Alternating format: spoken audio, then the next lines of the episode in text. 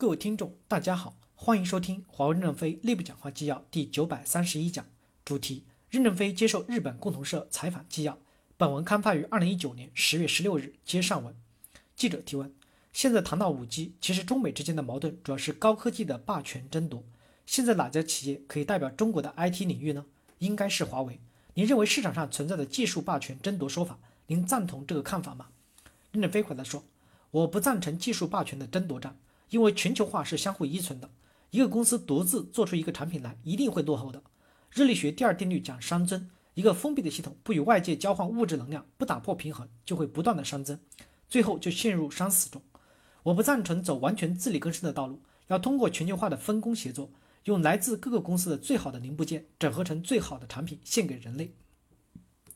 如果每个零部件都要自己做，不可能整合成最好的产品。我们现在用自己的零部件度过美国断供的危机，可能会活下来，但不能保障我们三五年以后还是最先进的，还是领先的。所以，我们必须依托全球化的分工合作，才能做到持续的领先进。日本有特别优秀的地方，美国有特别的优秀的地方，欧洲有特别好的地方，中国有一定的努力，大家加起来才能成为世界最好的东西。因此，世界一定要坚持全球化的道路不动摇。我现在不担心美国的实体清单对华为公司的生存构成威胁。但是对于华为在三五年后是否还是先进的公司，我有一定的担忧。所以，我们坚决依托全球化，并希望中国科学家像谢张先生一样，用三十八年的时间孜孜不倦地攻克一点，提供先进的要素，使得我们能够前进。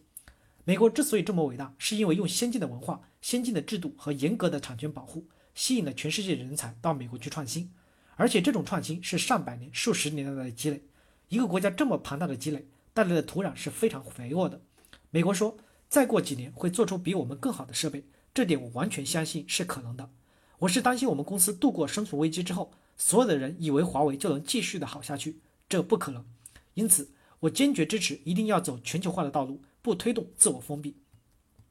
记者提问：关于实体清单和中美关系，提一个问题：假如说美国今后一直保持实体名单的话，是不是美国要实现与中国之间的脱钩呢？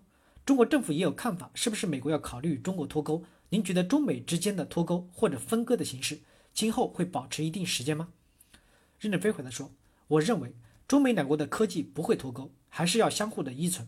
实体名单不撤销，封锁的只是华为公司，别的公司还是可以买美国东西的。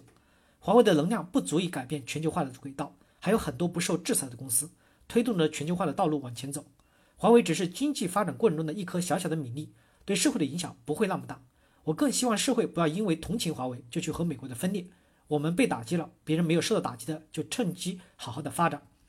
记者说，现在社会上有一种说法，假如真正进入了新的冷战，中美之间真正的脱钩，世界上会有两种经济圈，一个是以中国为主的经济圈，一个是以美国为主的经济圈。如果按照您的说法，您认为不会发生这种现象吗？任正非回答说，我认为不会，历史已经证明，封闭会导致落后。只有开放才能先进。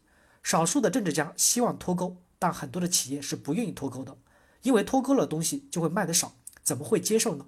大家都想多卖一点飞机，多卖一点汽车，多卖一些电子部件，没有一个厂家说我想少卖。办企业的目的就是想多卖产品，只要有人想卖，有人想买，就脱不了钩。记者提问：在日本上世纪六七十年代，当时正处于经济高速发展的阶段，很多的日企有这样的口号。作为一家企业，要赶上美国，超越美国。任总，您有没有这样的想法？华为要超越或者赶上美国吗？任正非回答说：“只能说我们在某一方面超越美国某一个公司，不可能超越美国一个国家。